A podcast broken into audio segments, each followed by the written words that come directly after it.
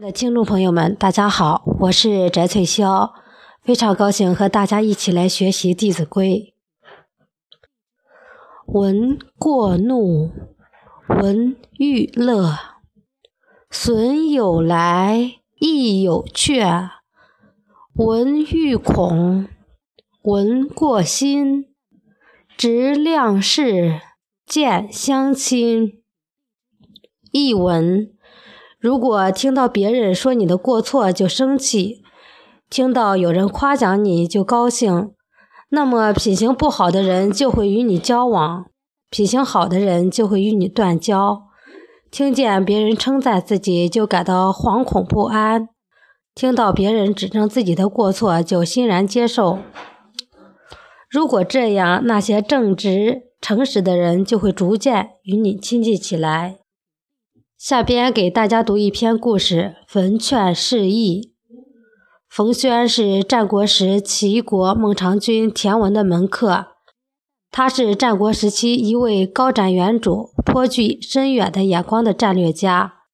当时孟尝君在齐国做相国，薛邑是他的封地。由于封地的收入不够奉养三千门客，于是孟尝君派人到薛地。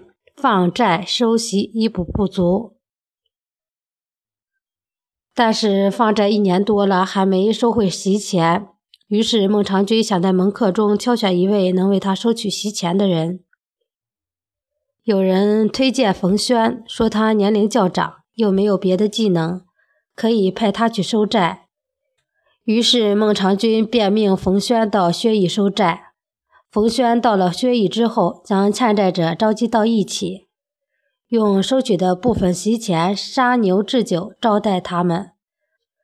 等到酒喝得差不多了，冯轩取出债券来对照，能交上席钱的，一起约定日期；贫穷而交不上席钱的，冯轩假借孟尝君之命，将债券悉数烧掉。薛人们都很高兴。十分感恩孟尝君的大义。冯轩做完这些事后，很快回来了。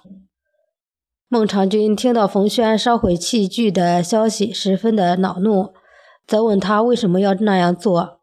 冯轩说：“薛邑是您的封地，但您不把那里的百姓当做自己的子女一样加以抚爱，却用商假手段向他们敛取席钱。”我认为不妥，就假托您的旨意，把那些薛人无力偿还的债券烧掉，为您赢得仁义的美誉。